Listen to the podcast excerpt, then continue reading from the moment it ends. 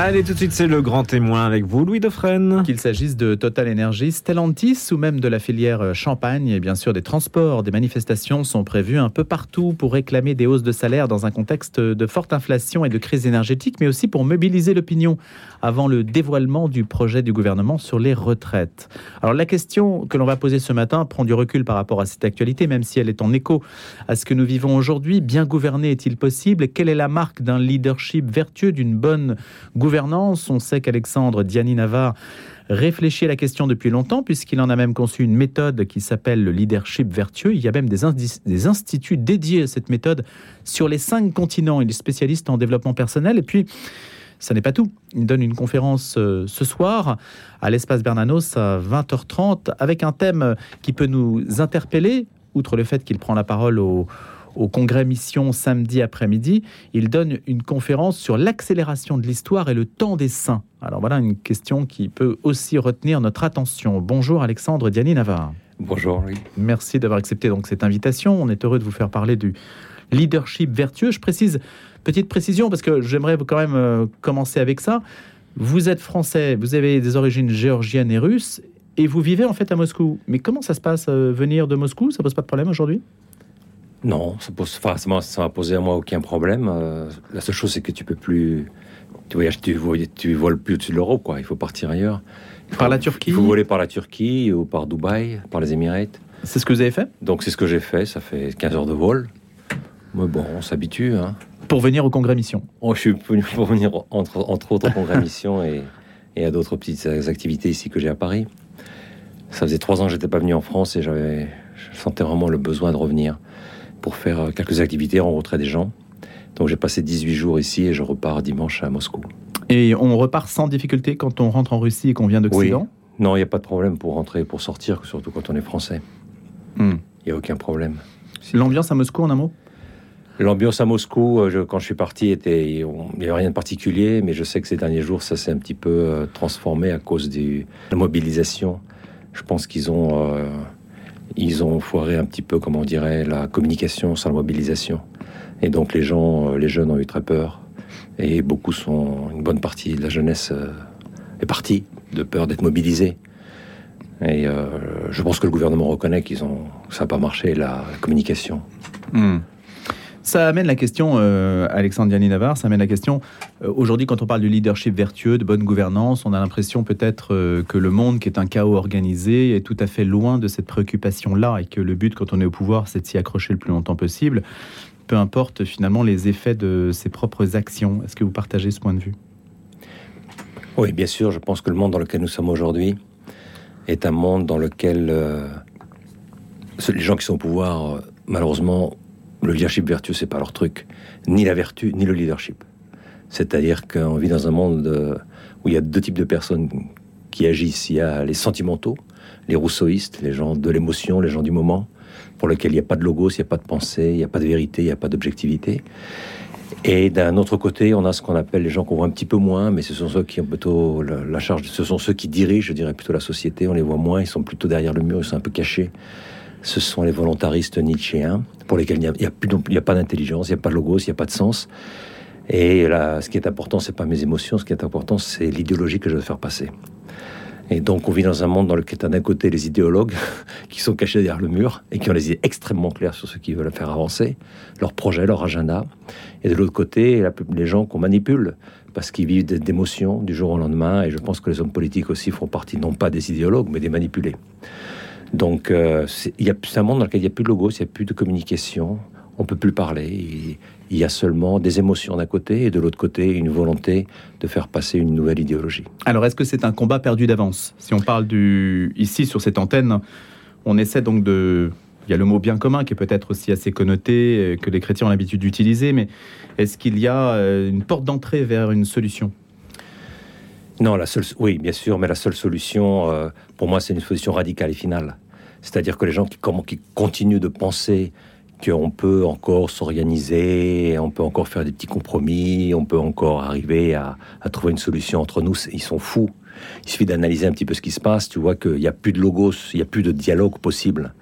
Donc la seule possibilité aujourd'hui, à mon avis, c'est la résistance, c'est-à-dire là, euh, la fidélité à sa conscience Et c'est pour ça d'ailleurs que, pour moi, le leadership vertueux aujourd'hui consiste dans le contexte dans lequel on se trouve aujourd'hui, aider ces personnes qui ont encore une conscience et qui croient encore en une vérité objective, de, trouver les moyens, les instruments nécessaires pour que eux-mêmes puissent être des Thomas More, des Jeanne d'Arc, des personnes qui sont capables d'aller jusqu'au bout, radicalement, en fonction euh, de l'inspiration de leur propre conscience. Et euh, c'est pour ça qu'il y a un contexte clair pour le leadership vertueux aujourd'hui, qui est celui-là. Il s'agit plus de créativité, il s'agit vraiment de fidélité à la conscience. On vit des temps absolument extraordinaires. Et je pense que Dieu attend de chacun de nous des choses, euh, enfin une radicalité. C'est le temps des martyrs, c'est le temps des saints. Mais le temps des saints aujourd'hui, c'est le temps des martyrs. Mais c'est le martyr, pas forcément le martyr de, de, de sang. C'est le martyr de la personne qui dit j'ai une conscience, j'ai la voix de Dieu en moi, je veux la suivre jusqu'au bout, quitte que coûte. Mais personne ne vous en veut, Alexandre Dialé Navarre. Personne ne veut vous faire entrer dans l'arène pour que vous soyez dévoré par les lions. Si. Et je pense que dans le monde, euh, vous vous rendez bien compte que c'est pas seulement à moi qu'on en veut. On en veut, on en veut à tous ceux qui ont encore une conscience, tous ceux qui croient encore en une objectivité, tous ceux qui croient au logos. Qu'est-ce qui vous fait dire ça? En quoi sont-ils attaqués? Ceux qui, les subjectifs. Hein. Mm. Eh ben, les subjectifs, euh, ce qui les intéresse, eux, c'est la se réengendrer eux-mêmes, c'est être des dieux. Le grand problème qui se pose, c'est qu'effectivement, le, à partir du moment où tu, tu dis cogito ergo sum, je pense donc je suis, que tu mets l'être en dépendance de la pensée, à ce moment-là, tu prends la place de Dieu. Tu dis, il n'y a plus de créateur, je suis moi le créateur. D'ailleurs, on parle toujours de se réinventer soi-même, de se réengendrer soi-même. On dit, tu es ce que tu sens que tu es. Tu n'existes pas en tant que tel, tu es ce que tu veux être, ce que tu sens que tu es. Donc, tous ces, ces personnes-là, évidemment, ils sont extrêmement dangereuses parce qu'ils refusent l'idée d'objectivité, de vérité objective. Et donc, euh, et tous ceux qui te disent, qui, qui, qui, leur disent, il y a une vérité objective, et eh ben ces gens-là, il faut les détruire, il faut les anéantir parce qu'ils sont extrêmement dangereux. Qu'est-ce que c'est la vérité objective? On va vous répondre que Dieu, personne ne l'a jamais vu. Et que vous vous référez à donc euh, une vue de l'esprit que vous voulez de surcroît imposer aux autres. Alors, et on je... voit les dégâts que ça a fait dans l'histoire. Voilà, alors moi je leur dirais, écoutez, cette vérité objective, c'est ce que les Grecs, l'ancien Grec appelaient la nature et que la nature, c'est pas un truc judéo-chrétien, c'est un concept des anciens grecs, et que si vous vous pensez que la nature est liée à la civilisation judéo-chrétienne, c'est que vous connaissez pas l'histoire, vous avez aucune formation philosophique et vous êtes dans l'erreur. La nature est un concept, natura veut dire né avec. Ça veut dire que tu nais avec les principes de la nature humaine. Les Grecs l'ont développé de manière extraordinaire, ce concept de nature, et pourtant les Grecs n'avaient pas accès à la civilisation judéo-chrétienne. C'est seulement le fruit de la contemplation rationnelle de l'être humain qui leur ont permis de comprendre qu'il y a une nature humaine. Tout le monde peut comprendre qu'il y a une nature humaine, il n'y a pas besoin d'être très intelligent pour ça. Ce qui se passe, c'est que l'idéologie, elle dépasse complètement la nature parce qu'elle haït la nature, parce que l'idéologie, elle va contre la nature. Donc ce sont des gens extrêmement dangereux. Bien sûr, mais euh, c'est pas c'est pas nous qui sommes dans le, qui sont qui sont le problème. Notre vérité. Quand je parle de vérité, je parle pas de Jésus-Christ. Mmh. Je parle de cette vérité qui est la vérité de la nature humaine, des principes objectifs de la nature humaine qui ont été démontrés par des gens qui n'étaient absolument pas en contact avec la civilisation judéo-chrétienne depuis 2000 ans. On sait, pas depuis toujours, on sait qu'il y a une nature. Donc là, vous vous adressez spécialement à toutes les idéologies qui chassent sur le terrain sociétal. Toute idéologie va contre la nature. Ça, c'est quelque chose que Solzhenitsyn a répété constamment. On doit, on doit sortir des idéologies pour retourner à la nature des choses. L'idéologie, par nature, elle est contre la nature. Et l'écologie est contre la nature, alors, ce qui sera un paradoxe? Non, parce que l'écologie n'est pas forcément une idéologie. Elle peut être transformée en idéologie, mais l'écologie, c'est c'est pas une, c'est une science qui a pour objectif de sauver d'abord l'écologie humaine, c'est-à-dire de sauver ce qu'est c'est quoi un être humain. C'est-à-dire quand on parle de l'écologie, il faut toujours. Moi, c'est Jean-Paul II, il m'a impressionné énormément. Lui, il parlait de l'écologie, il commençait par parler de l'écologie humaine avant de parler des arbres et des fleuves.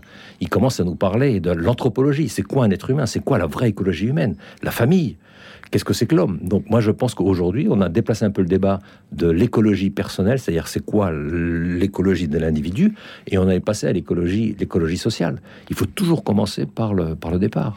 Quand vous parlez, Alexandre Diani Navarre, de leadership vertueux, à qui ça s'adresse? Parce que quand on parle de développement personnel, de leadership, généralement, ça s'adresse à des formations pour ce qu'on appelle le management, le top management, etc. Alors non. Qui veut se sentir bien dans l'exercice de responsabilité, souvent de haute responsabilité.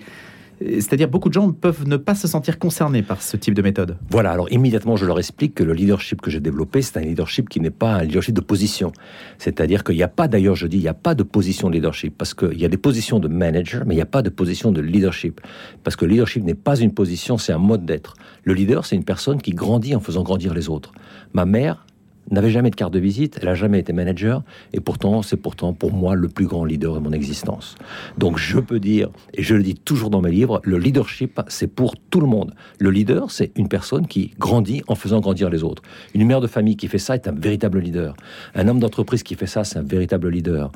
Un homme politique qui fait ça, c'est un véritable leader. Euh, donc le leadership n'est pas lié à une fonction. Le leadership, c'est un mode d'être qui euh, dépend de deux qualités que j'appelle la magnanimité, l'humilité, la grandeur et le service. Une personne qui vit de grandeur et de service, si ça c'est son idéal de vie, cette personne est pour moi un véritable leader. C'est l'équation introuvable parce que en politique, par exemple, on ne peut monter que si on a l'art des compromis, que si on sacrifie justement un idéal euh, qui dépasse tout. Voyez Peut-être, mais ceux qui ont été fidèles à leur conscience, qui ont été jusqu'au bout dans leur conscience, aujourd'hui, c'est sont des héros pour l'humanité tout entière. Pense à Thomas More. Thomas More, il a, pu, il a pu faire des compromis. Il aurait fait des compromis, il ne serait pas connu. Il serait absolument inconnu aujourd'hui. Thomas More, il n'a pas fait de compromis. Il était fidèle à sa conscience jusqu'au bout. C'est le grand héros national de l'Angleterre et du monde entier au niveau de la politique. Euh, Jeanne d'Arc, c'est la même chose. Donc finalement, on se souvient que toutes ces personnes qui justement ont refusé de faire des compromis, ces personnes aujourd'hui, ce sont des, elles sont considérées comme vraiment des véritables leaders pour leur pays. Donnez-nous un exemple ou des exemples de, compromis à refuser absolument aujourd'hui. Ben, le compromis typique, le, compromis le plus fort, le plus atroce que l'on peut faire, le plus dramatique, c'est le compromis avec sa conscience. Parce que la conscience de la personne, c'est la voix de Dieu en nous-mêmes. Donc tu peux faire des compromis avec toi, ce que avec tes perceptions, mais tu ne peux jamais faire de compromis avec ta conscience. Ça, ça mère à la, sa mort, ça, ça, ça entraîne la mort de la personne. Quels sont ceux que vous avez refusés, vous? Ben Moi, celui que j'ai fait, par exemple, qui est très simple, qui est dans mon leadership vertueux, j'ai toujours refusé de ne pas parler de Jésus-Christ. C'est-à-dire que j'ai tellement reçu de formation humaine à travers le christianisme et le catholicisme en particulier, toute cette formation antique, toute cette formation euh, du Moyen Âge, toute cette formation moderne que j'ai reçue à travers l'Église, à travers le catéchisme de l'Église catholique, à travers les saints. C'est une formation humaine incroyable. Et moi, on m'a dit toujours, Alex, tu sais, tu pourrais vendre beaucoup plus de livres si dans ton premier livre, euh, Leadership Vertueux, à la fin, il n'y avait pas ce chapitre sur l'influence de la vie chrétienne sur le leadership. et, et j'ai dit toujours, moi, ce que je veux, c'est aller au ciel, je veux pas vendre des livres. Donc j'ai, voilà un exemple, un exemple. Mhm. Excusez-moi de parler de moi-même, ou un exemple qui m'a, que j'ai au fond du cœur, qui est toujours ça. Alex, tu dois dire la vérité, tu dois être sincère et tu dois être surtout honnête avec tout ce que tu as reçu de l'Église. Tu as reçu une forme, pas seulement une formation théologique, mais de l'Église t'a donné une formation humaine incroyable. Et nier que tu l'as reçu de l'Église, ce serait un mensonge et ce serait renier le Christ. Et j'ai pas, je, je, ne travaille pas moi pour euh, la gloire humaine ou pour l'argent. Euh, je travaille. Ce discours-là, ça marche alors. Ça veut dire, ce discours-là, ça marche. On appelle Alexandre Diani Navarre parce que, justement, il, il ne se cache pas derrière euh, derrière une fausse respectabilité. Je me cache pas du tout. Bon, dans mes séminaires, je ne parle pas de Jésus-Christ, bien évidemment, surtout quand j'ai un public. La plupart de mes publics sont des publics complètement laïcs, séculiers. J'ai même des publics musulmans, donc je ne vais pas commencer à parler de Jésus-Christ. Mais dans mes livres que les gens achètent et aussi les gens qui participent aux séminaires de formation que je donne, ils voient tous. Bah, Alex, on sait que c'est un chrétien, mais il est capable de maintenir un dialogue humain, un dialogue philosophique de très très haut niveau, dans lequel on s'y retrouve tous, les chrétiens comme les non-chrétiens. L'accélération de l'histoire, puisque vous en parlez ce soir, qu'est-ce que c'est l'accélération de l'histoire? L'accélération de l'histoire, euh, bah, c'est euh, euh, le moment où justement où, ce que je disais au départ, où les chrétiens, il n'y a plus que le radicalisme qui passe pour les chrétiens. Quand je parle de radicalisme, je parlais du radicalisme de la foi chrétienne. C'est-à-dire un moment où on se dit, maintenant, c'est mon tour. C'est-à-dire que maintenant, Jésus-Christ est crucifié et c'est le moment de la fidélité. Moi, je veux être là je vais être là auprès de lui. C'est le moment de l'épreuve, de l'épreuve parce que c'est difficile pour les chrétiens de continuer à vivre selon leur conscience à tous les niveaux. Et euh, ils sont appelés à la radicalité, ils sont appelés au martyr, comme je disais au départ. Ce martyr n'est pas forcément un martyr de sang, je répète, ça peut être un martyr de la vie ordinaire, mais ça devient difficile de vivre en chrétien. Et là, il faut que, je pense qu'il faut que les personnes aient conscience que maintenant, ben, je suis saint ou je n'existe plus. Hmm. Mais on le comprend, Alexandre Navarre, honnêtement, on le comprend pour des régions comme, euh, je ne sais pas moi, le, Vietnam, le Nigeria, euh, où effectivement les chrétiens sont, sont persécutés physiquement. Ici, on a un petit peu plus de mal à saisir la nature de la persécution oui, parce qu'on vous met pas encore en prison. une. On vous met pas encore en prison, mais il faut pas penser que ça va toujours être comme ça. D'abord, on ne sait pas du tout ce qui va se passer demain. Vous pouvez parfaitement être mis en prison du jour au lendemain. Je me souviens d'un évêque américain qui disait il y a pas longtemps euh, mon successeur mourra en prison. je me souviens plus quel évêque disait ça, mais c'était euh, une grosse ville. Aux États-Unis. Aux États-Unis, ouais. Mon successeur mourra en prison. c'est quand même étonnant aux États-Unis. C'est quand même étonnant, mais le gars, il avait conscience de ça. Toutes les vérités se valent aux États-Unis. On peut défendre un peu tout et n'importe quoi, non? Oui, mais aux États-Unis, justement, on peut défendre tout et n'importe quoi. Mais il y a une grande différence face à la France, c'est que les gens sont très engagés. Et aux États-Unis, euh, c'est un, des aspects que j'aime bien les États-Unis. Par exemple, celui qui est pro-life, il sort dans la rue et il sort en masse. Ils ont les, catholiques aux États-Unis euh, ont, ont, du ressort. Ils ont du ressort. Ils ont un sens de la liberté qui est très fort. Et dès qu'on commence à toucher à leur liberté, à leurs idées, ils sont, ils sont très forts, ils sont dans la rue. En France, on a quand même eu ce, ce sécularisme pendant 300 ans qui fait que on fait très attention toujours avant de, sortir dans la rue. Et pourtant, la France passe pour un pays extrêmement engagé par rapport à des pays voisins. Peut-être par rapport à deux pays voisins, parce qu'en France, il y a ce qu'on appelle des îlots de résistance qui sont incroyables. C'est quand même un pays, euh, vraiment, on peut dire qu'il y a une grâce de Dieu particulière, parce que même si depuis 300 ans, les choses vont contre la religion catholique, en France se, se constituent constamment des îlots de résistance impressionnants. Et il y en a partout en France. Et euh, moi, je suis impressionné. Moi, je regarde des choses de l'extérieur. Ça fait quand même 40 ans que j'ai quitté la France. J'ai vécu en Finlande 18 ans. J'ai vécu en Russie 15 ans. Je regarde un peu de, à distance. Et je peux dire que, oh, en France, il y a des îlots sérieux de résistance. Et il faut vraiment que ces personnes s'unissent. Il faut que ces personnes aient conscience qu'ici, en France, il y a on est maltraité par. Il y a des gens qui sont au pouvoir, sont très loin d'être des catholiques, mais euh, il, y a, du catholicisme. Ça existe encore en France. Ça existe. C'est quand même la fille aînée de l'Église. Il a des grâces particulières. Et pourtant, le mot, Alexandre Diani Navarre, le mot îlot de résistance ou le mot même de résistance, euh, les catholiques, ou du moins une partie d'entre eux, ont du mal avec ce terme dans la mesure où ils ne se pensent pas différemment de la société. Ils pensent que leur action sera efficace si justement ils ne se pensent pas comme une citadelle assiégée dans une société qui leur est hostile et que ça aussi, ça crée des syndromes qui peuvent être négatifs. C'est-à-dire que moi, je vois deux problèmes. Je vois, enfin, je vois un problème qui, effectivement, quand tu, que tu parles d'îlot de résistance, la personne peut penser, écoute, ben, je suis un ghetto. C'est un ghetto, exactement. Voilà le problème de la mentalité de ghetto. Alors que pour moi, l'îlot de résistance, c'est pas ça. L'îlot de résistance, c'est plutôt, euh, c'est plutôt un commando.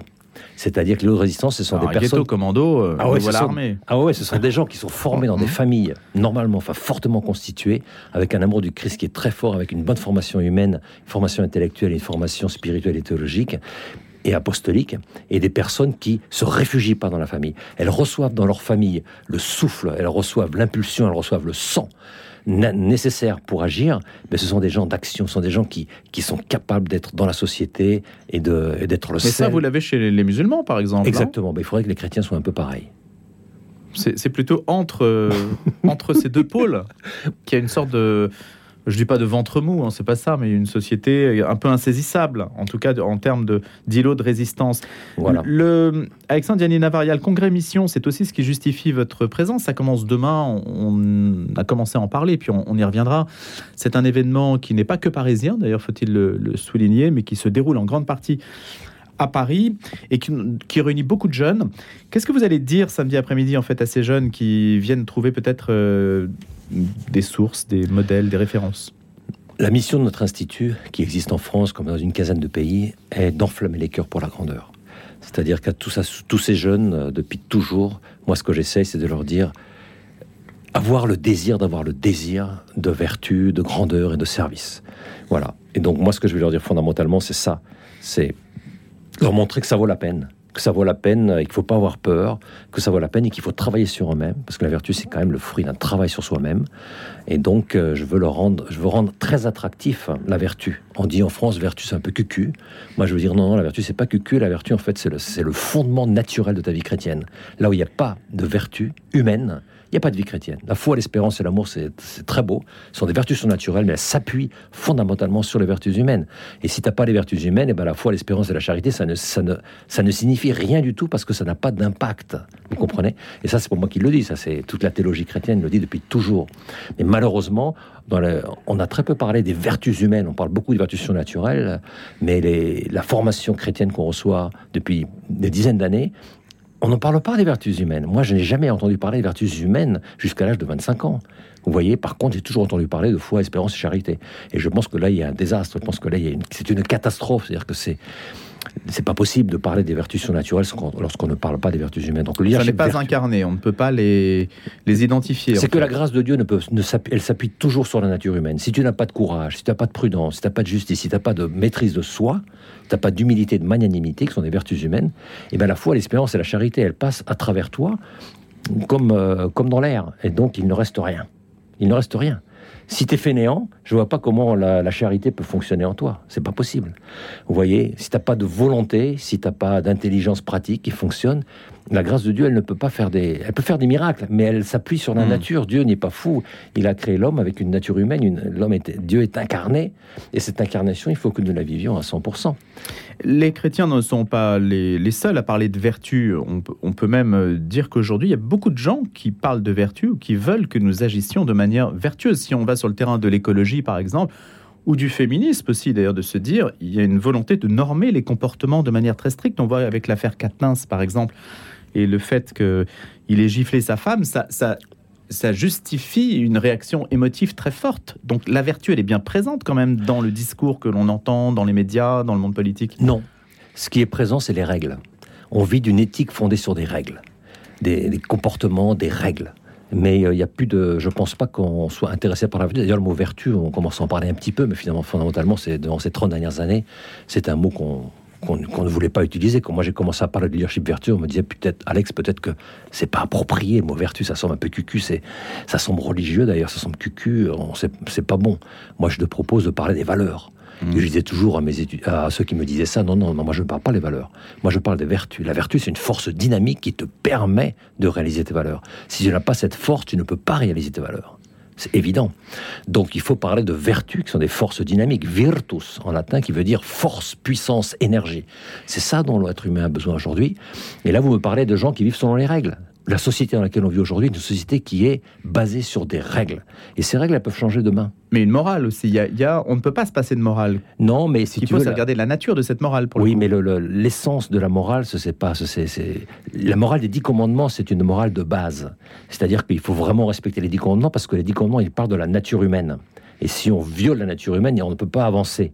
Mais si on cherche l'excellence dans sa vie, si on cherche le bonheur, l'excellence et l'efficacité, il faut des vertus. C'est pas suffisant de dire moi j'ai pas violé ma femme, moi j'ai pas tué, moi j'ai pas volé. Hmm. C'est pas suffisant. Il faut se dire moi est-ce que j'aime la vie? Est-ce que je pratique la, la vie? Est-ce que je suis détaché des biens matériels? Est-ce que euh, est-ce que je suis généreux? Il y a des vertus derrière chaque commandement. Et la plupart des gens, malheureusement, ils, voient le commandement lui-même et disent Moi, je, n'ai pas violé le commandement, donc je suis un saint. Le liative vertu est là pour te dire Non, non, non, ça, c'est seulement la morale des enfants. Toi, hmm. tu dois passer au stade supérieur, c'est-à-dire que toi, tu dois chercher l'excellence. Et l'excellence, c'est la vertu, c'est pas la règle. Allez, Alexandre Yanni Navarre, on restera sur ces considérations. Merci beaucoup d'être venu ce matin. On va vous retrouver au congrès émission. Ce sera donc ce samedi, samedi après-midi. Ce soir à l'espace Bernanos à 20h30 pour nous parler de l'accélération de l'histoire et du temps des saints. Je rappelle que les instituts de leadership vertueux, c'est vous qui les avez fondés. Et cette présence sur les cinq continents. Merci d'être venu nous voir ce matin.